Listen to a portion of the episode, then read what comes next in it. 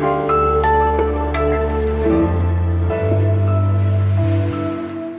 Hallo hier beim Was jetzt Nachmittagsupdate. Ich bin Fabian Scheler und es ist Donnerstag, der 23. Juli.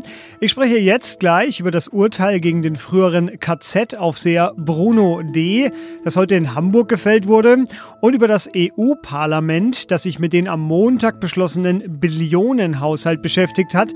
Dazu Ursula von der Leyen vorab euphorisch. Lang lebe Europa, long live Europe, vive l'Europe. Schließe mich an. Freude schöner Götter. Ah, egal. Legen wir los. Redaktionsschluss für diesen Podcast ist 16 Uhr. Vielleicht sind auch Sie Fan des erfolgreichsten Zeit-Podcasts Zeitverbrechen. In der aktuellen Folge wird dort ja der Fall von Ivan bzw. John Demjanjuk besprochen, der, wenn man die ganze Geschichte dieses früheren KZ-Helfers hört, doch sehr facettenreich, komplex, ja und vor allem ausgesprochen schwer zu beurteilen jetzt fast 80 Jahre später ist.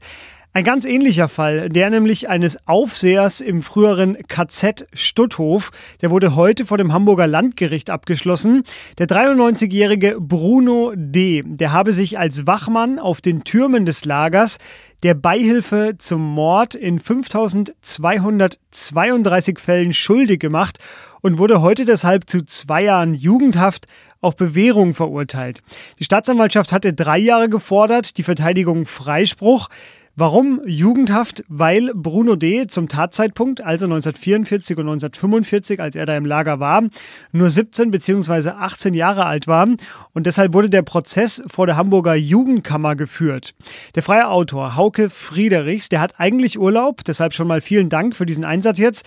Er hat aber den Prozess in Hamburg unter anderem für Zeit Online monatelang beobachtet und er ist jetzt auch nach dem Urteil noch am Gericht und da erreiche ich ihn jetzt. Hallo Hauke. Hallo, schönen Tag. Hauke, der Angeklagte hat sich darauf zurückgezogen, es habe ihm nichts bedeutet, SS-Mann gewesen zu sein und er sagte, er selbst habe nichts getan. Hat ihm das Gericht das geglaubt? Nein, das hat das Gericht ihm nicht geglaubt und äh, die Vorsitzende Richterin ist auch hart mit ihm äh, umgegangen in ihrer Urteilsverkündung und hat ihm auch gesagt, dass sie ähm, das nicht glauben kann, äh, was er gesagt hat, dass er ähm, vor diesem Schrecken nichts mitbekommen haben will und ähm, ja, sie hat sehr eindeutige Worte ähm, gefunden. Und ich glaube, dass es für den Angeklagten auch durchaus hart war, ähm, ihr zuzuhören. So ähnlich haben sich ja auch äh, die Angehörigen der Opfer geäußert. Die waren erschüttert, dass er behauptet hätte, er hätte davon nichts mitbekommen. Ähm, für diese Angehörigen ist dieser Prozess oder sind diese Prozesse ja immer noch sehr wichtig. Ähm, wie haben die denn das Urteil aufgefasst? Ähm, Rechtsanwälte, die die Nebenkläger vertreten, haben gesagt, dass ihre Mandanten damit zufrieden sind. Alle wollten, dass äh, Bruno D. Punkt, ähm, äh, bestraft äh, wird, dass er eine Haftstrafe bekommt, äh, wollten nicht alle, man muss nicht ins Gefängnis gehen, sagten einige äh, im Laufe des Verfahrens, denn sie sind genauso alt, äh, viele der Nebenkläger äh, wie äh, Bruno D. Äh, mit 93 Jahren ins Gefängnis zu müssen. Das macht selbst für die Nebenkläger ähm, keinen Sinn. Ähm, wir sind froh, dass ähm, Bruno D. verurteilt ähm, wurde. Wir sind vor allen Dingen froh, dass sie sich halt äußern konnten, dass ihre Geschichten nochmal die Welt ähm, erreicht haben und ähm, ja, Leute ähm, wie mich, die im Prozess ähm, ähm, dabei waren als Beobachter, aber auch die Richterin halt ja äh, getroffen haben. Die Richterin sagt, es war ja kein einfaches Verfahren gewesen für niemanden ähm, das trifft es wirklich. Die Geschichten der Überlebenden waren zum Teil hart zu verfolgen und werden, glaube ich, äh, niemand wird es, glaube ich, vergessen, der im Gerichtssaal dabei gewesen ist. Eine Überlebende erinnerte sich in einem Beitrag für die Zeit als die Hölle auf Erden. In Stutthof hielt die SS mehr als 100.000 Menschen gefangen. Rund 65.000 wurden teilweise auf bestialische Art getötet. Das war Hauke Friedrichs aus dem Gerichtssaal in Hamburg. Danke dir. Sehr gerne.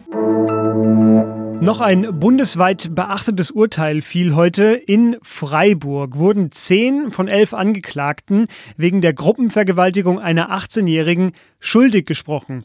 Die längste Haftstrafe bekam der Haupttäter. Er muss fünfeinhalb Jahre ins Gefängnis. Weitere sechs Angeklagte bekamen wegen Vergewaltigung eine Haftstrafe von drei Jahren bis hin zu vier Jahren und drei Monaten. Drei Angeklagte wurden wegen unterlassener Hilfeleistung zu geringen Haftstrafen verurteilt und einer wurde freigesprochen. Die jungen Männer hatten die 18-Jährige im Oktober 2018 in einem Gebüsch vor einer Freiburger Diskothek vergewaltigt. Sie alle bestritten aber die Tat oder schwiegen dazu. Der Sex sei einvernehmlich gewesen. Das haben die gesagt, die eine Aussage gemacht haben. Zweieinhalb Stunden lang hat das gedauert und die Frau stand unter dem Einfluss von Ecstasy. Ja, und der Fall hatte deshalb bundesweit für Aufsehen und Debatten gesorgt, weil zehn der elf Beschuldigten Geflüchtete aus Syrien, Afghanistan und Algerien sind. Am vergangenen Wochenende, Sie erinnern sich vielleicht gut, wenn Sie diesen Podcast regelmäßig hören, da beschäftigte uns ja tagelang der EU-Gipfel, das ewige Ringen um Kompromisse, Feilschen, Zugestehen und dann auch noch das gute Marketing im Anschluss für diesen dann erzielten Deal. Es war ein Fest für Politikliebhaber. Heute hat sich nun das EU-Parlament in einer Sondersitzung recht, ich sag mal, unbeeindruckt von den Erfolgsversprechen der 27 Staats- und Regierungschefs nach diesem Gipfel gezeigt. Fast alle Fraktionen im Parlament deuteten an, erstmal Stopp zum ausgehandelten Haushaltsplan zu sagen. Sie verlangen nämlich mehr Geld für Klimaschutz, Forschung, Gesundheit, Studenten und eine klarere Regelung bei Verstößen gegen die Rechtsstaatlichkeit. Dann sollen ja EU-Gelder für ein Land gekürzt werden können, war ja auch eins der großen Themen am vergangenen Wochenende. Und Kommissionspräsidentin Ursula von der Leyen, die gab zwar in ihrer Rede vor dem Parlament alles, sie sagte, man habe geliefert. In vergangenen Krisen umgingen die Mitgliedstaaten die europäischen Institutionen, auch aus Misstrauen. Das bedeutete damals null Mitsprache und null Gestaltungsmacht für das Europäische Parlament. Dieses Mal ist es anders. Dieses Mal setzen wir auf eine gemeinschaftliche Lösung, auch weil die Kommission sich aktiv dafür eingesetzt hat, und mit einem klugen Vorschlag überzeugt hat. Doch auch sie sprach wörtlich von einer bitteren Pille. Das war natürlich eine Vorlage für viele Redner nachher. Die Abgeordneten, die danach kamen, die sagten, sage ich mal grob zusammengefasst, man sei nicht bereit, diese Pille derzeit zu schlucken und sie packten ihre Forderungen deshalb in eine Resolution. Voraussichtlich im September wird das Parlament dann endgültig über den 1074 Milliarden schweren EU-Haushalt abstimmen. Der soll ja dann von 2021 bis 2027 gelten. Was noch? Ich komme nochmal zurück auf meine Nachricht aus dem Morgen-Podcast heute, falls Sie mich da auch schon gehört haben. Da sprach ich über den Bundesgerichtshof und das zu erwartende Urteil heute im Schokoladenkrieg.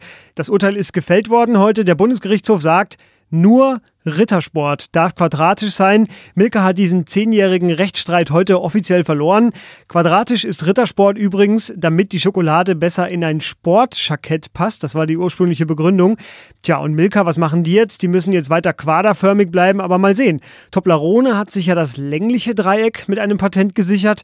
Der Goldhase, den hat Lind. Da bleibt eigentlich für Milka nur noch die Raute oder das Drachenviereck oder das Parallelogramm. Vielleicht auch ein stumpfliches Dreieck, das Achteck, die Blumentopfform, der Eimer, die Leiter, die Glasflasche.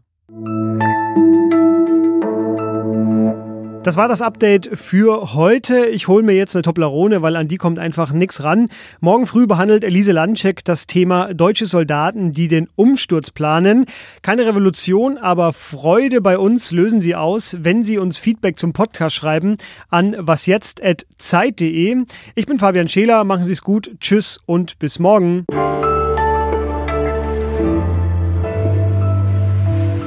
Rittersport Hummus, Rittersport Currywurst, Rittersport Spinat, Rittersport